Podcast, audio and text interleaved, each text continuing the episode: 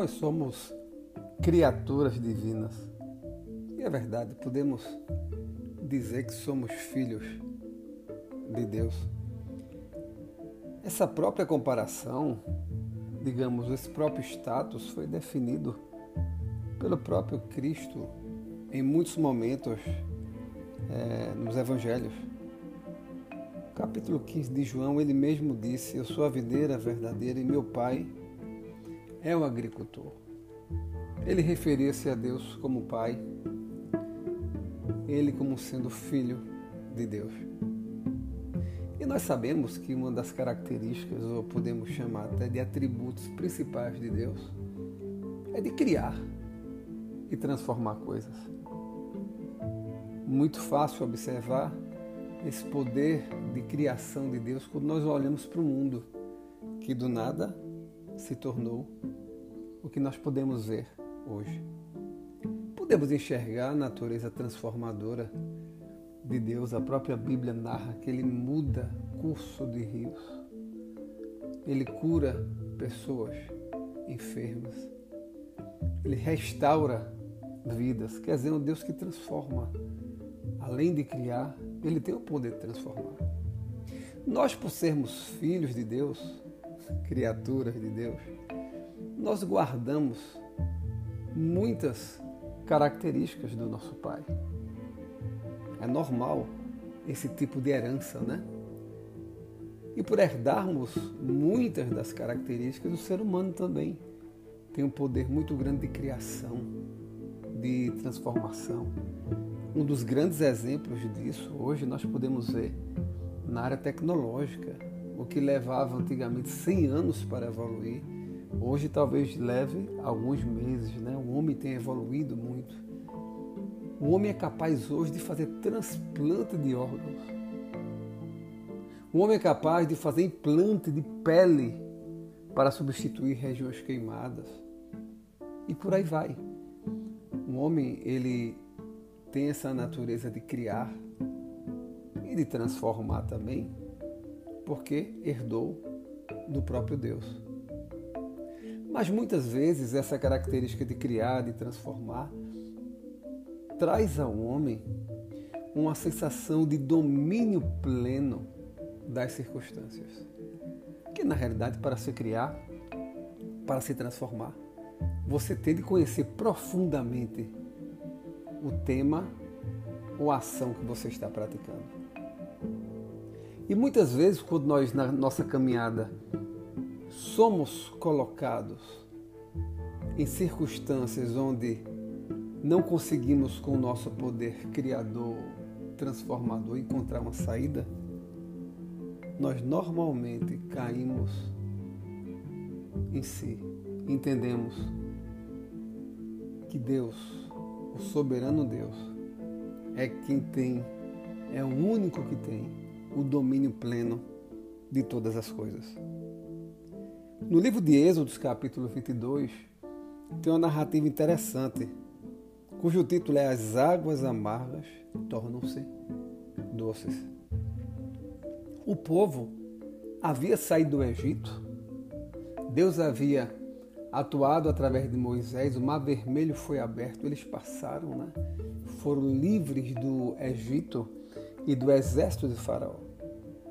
Andaram por três dias apenas no deserto, tiveram sede e questionaram a Deus e a Moisés, porque as únicas águas que eles encontraram eram amargas.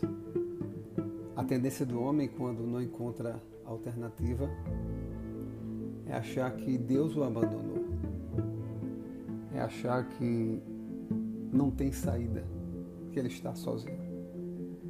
Moisés, diferente do povo, clamou ao Senhor versículo 24 diz: Enquanto o povo murmurou a Moisés, Moisés clamou, Senhor. E Deus sabe o que ele fez? Deus é, revelou a Moisés que ele deveria pegar uma árvore e jogar dentro daquelas águas. E quando Moisés fez isso e jogou a árvore dentro daquelas águas, as águas se tornaram doces. Eu fico pensando, imagina as pessoas com, com sede tendo águas amargas diante de si. E Moisés, digamos, ao invés de resolver o problema, passar um bom tempo arrancando uma árvore para jogar dentro das águas amargas. Mas foi o que aconteceu. E essa árvore tornou as águas que eram amargas em doce. Versículo 25 mostra claramente isso. Lançou Moisés nas águas e as águas se tornaram doces. Deu-lhes ali estatutos e ordenação, e ali Deus os provou. Deus estava mostrando que ele poderia transformar situações. Muitas vezes, Deus vai utilizar as próprias águas amargas, que podemos chamar de adversidades, transformar através delas mesmas uma bênção para a nossa vida. Deus, ele mandou Moisés lançar uma árvore nas águas amargas e as próprias águas que eram amargas se tornaram doces. E Deus poderia ter feito diferente, porque no versículo 27 diz que logo depois Deus conduziu o povo a uma região que tinha 12 fontes de água e 70 palmeiras. Logo Deus mostra que pode, da própria diversidade, trazer para nós solução.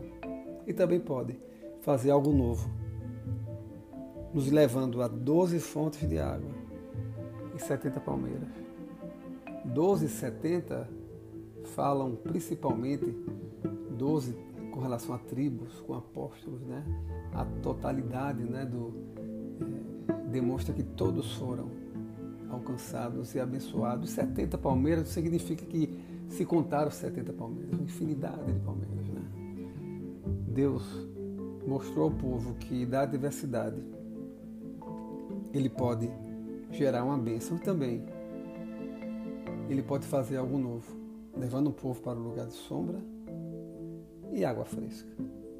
Logo confie em Deus. Somos inteligentes, nós somos racionais. Nós criamos, nós transformamos também. Mas só quem tem um domínio pleno de todas as coisas é o Deus a quem servimos. Que Deus abençoe a sua vida e confie que Ele está no controle, seja diante de águas amargas, ou seja diante de 12 fontes e 70 palmeiras. Que Deus te abençoe.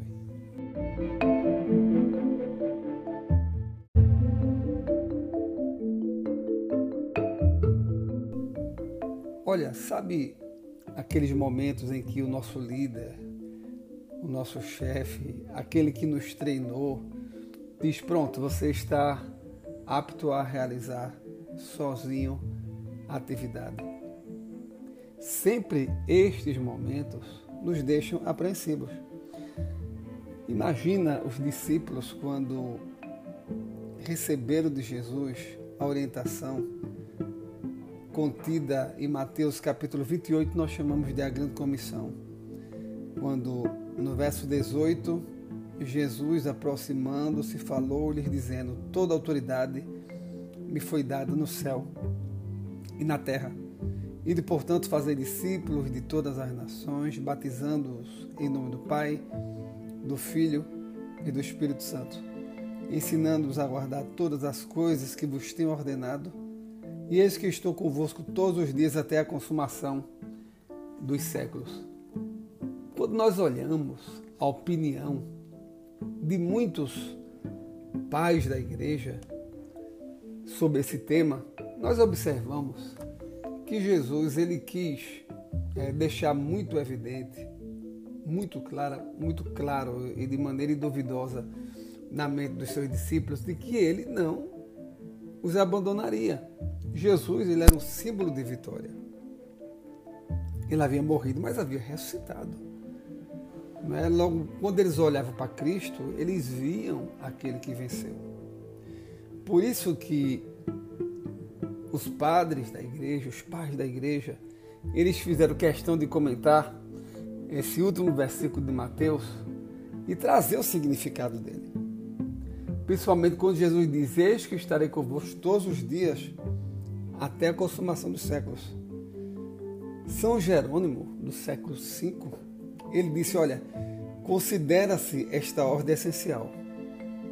mandou que seus discípulos ensinassem primeiro todos os povos, depois os batizassem com o sacramento da fé e que depois da fé e do batismo ensinasse o que deviam guardar. Por isso segue, ensinando-as a observar todas as coisas que vos mandei. E ainda diz: Portanto, aquele que promete estar com os discípulos até o fim dos tempos, manifesta que eles serão sempre vitoriosos e que nunca se separará dos que creem. Jesus era um símbolo de vitória. E Jesus está dizendo: Eu estarei convosco todos os dias até a consumação dos séculos. Logo, vocês também vencerão. São Crisóstomo, que foi um arcebispo de Constantinopla, ele disse: é como lhes de, e como lhes deixou encargos de grande importância, querendo elevar seus pensamentos, diz: Eu estarei convosco todos os dias até o fim do mundo. Como se dissesse: E não digais que é difícil cumprir o que vos mando, porque eu, que tudo torno leve, estou convosco. Não disse que estaria somente com eles, mas com todos os que acreditassem depois deles. Com efeito, os apóstolos não viveriam até o final do mundo, até o fim do mundo. Por isso, ele fala como dirigindo-se a um único corpo de fiéis. Logo, Jesus fala para nós que a tarefa que nós temos de fazer, que ele designou, nesta tarefa, ele estará conosco. E como ele é vencedor, nós também seremos vencedores. João Crisóstomo ainda diz que recorda também o fim dos tempos, para atraí-los mais e para que não sejam só as coisas presentes, mas também os bens futuros que permanecerão para sempre, como se dissesse: a tristeza que suportareis terminará simultaneamente com esta vida. E todo este mundo também terminará, mas os bens que recebereis permanecerão eternamente. E olha, que Deus aplique a sua palavra no nosso coração e entenda. Jesus está contigo todos os dias, até a consumação dos séculos. Logo você é um vencedor. Você é uma vencedora. Que Deus te abençoe.